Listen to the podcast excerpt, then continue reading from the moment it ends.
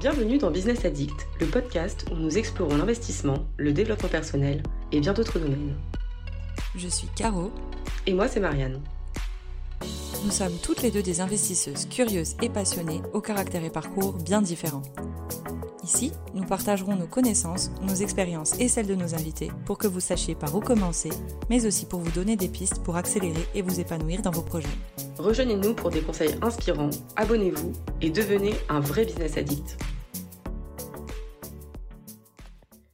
Salut à tous Résidence principale ou euh, investissement, c'est souvent une question qu'on se pose, à juste titre d'ailleurs, puisque quand on commence, on, essaie toujours de trouver euh, le meilleur chemin.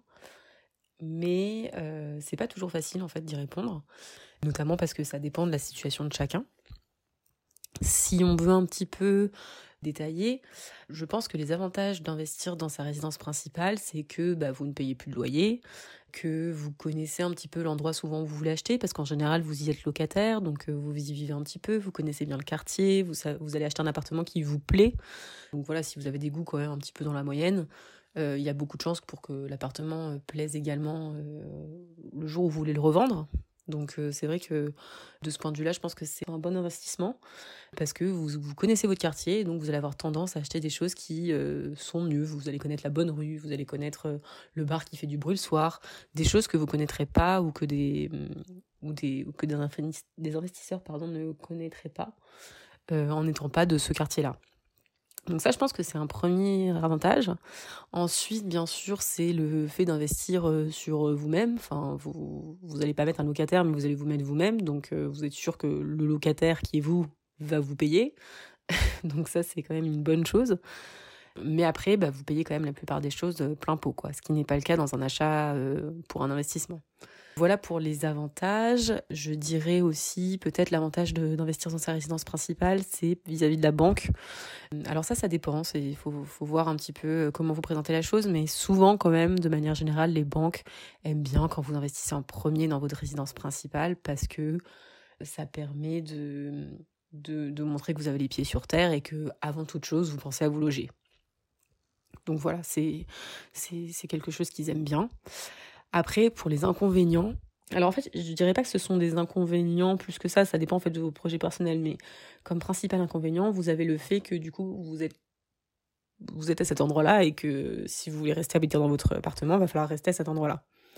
Si jamais vous êtes dans un, endroit où les prix de l'immobilier euh, baissent un peu ou stagnent un peu, bah vous n'allez pas forcément faire une super affaire. Si vous êtes par exemple à Paris, ça peut être extrêmement compliqué en fait d'acheter à, des prix raisonnables. Et donc en fait vous allez vous retrouver avec euh, un appartement qui vous a coûté 400 euh, 000 euros et qui en fait en loyer vous rapporterait 1000, euh, 1000 euros admettons. C'est à peu près ça hein, les ordres de grandeur alors que si vous aviez mis 400 000 euros dans un immeuble quelque part, dans une ville moyenne, 200 000 habitants, ça vous permet à peu près d'avoir 6 logements dans un immeuble, 400 000 euros. Et donc, bah, vous auriez eu beaucoup plus que 1000 euros par mois, vous auriez plutôt eu 2500, 3000 euros par mois, quoi, si, si vous êtes dans une ville euh, pas trop mal et vous avez bien acheté. Donc voilà, enfin, le rendement est pas du tout bon. Donc euh, c'est vrai que selon l'endroit où vous vous situez, ça peut être un désavantage. D'où l'intérêt en fait de, bien se poser la question par rapport à votre situation personnelle et pas seulement euh, par rapport à euh, ce qu'un tel ou un tel a dit et ce que vous avez entendu. Euh, pour résumer, si vous voulez investir dans votre résidence principale alors que vous habitez à Paris, bon, ben, faut être sûr de vouloir y rester, faut, faut être sûr d'avoir quand même un bon apport, etc. A contrario, si vous habitez dans un endroit où l'immobilier n'est pas cher du tout, où il y a des potentiels de, plus-value, etc. C'est-à-dire que l'immobilier euh, peut, potentiellement monter. Euh, effectivement, ce sera peut-être plus intéressant pour vous d'acheter dans votre ville. Parce que bah, voilà, vous allez, euh, gagner entre guillemets le loyer qu'aurait payé un, locataire dans une autre ville votre rendement sera bon en fait si vous voulez même si c'est vous qui payez votre loyer à vous-même on on peut quand même le voir comme un rendement après, l'avantage d'acheter euh, de l'investissement dès le début, moi j'y ai vu un avantage de me dire bon, euh, c'est toujours plus facile de dire au banquier j'ai jamais emprunté, s'il vous plaît, prêtez-moi de l'argent pour euh, un investissement qui est extrêmement bien construit. Et ensuite de dire, bah oui, mais bon, vous voyez, mon investissement a très bien fonctionné. Maintenant, je vais acheter ma résidence principale comme tout le monde. Enfin, vous voyez, c'est mon logement, faut me prêter, quoi. Moi, je l'ai vu un peu comme ça. Je me suis dit d'abord j'investis et ensuite je montre que ça marche très bien et que donc du coup j'investis dans ma résidence principale, ce qui est tout à fait normal entre guillemets. Après voilà, chacun le fait aussi comme il sent, euh, mais moi j'étais assez euh, à l'aise avec ce avec ce discours là. Et puis après, l'avantage d'investir euh, directement, bah, comme je le disais tout à l'heure, hein, vous pouvez choisir les, les meilleurs endroits. Vous n'êtes pas obligé d'investir juste à côté de chez vous. Vous pouvez choisir le, le, meilleur quartier, vous pouvez choisir la meilleure ville, la ville qui sera avec le plus de potentiel de montée, avec le plus de rendement et qui vous fait prendre le moins de risques. Voilà, c'est assez. Euh, je pense que c'est l'avantage le plus euh, important.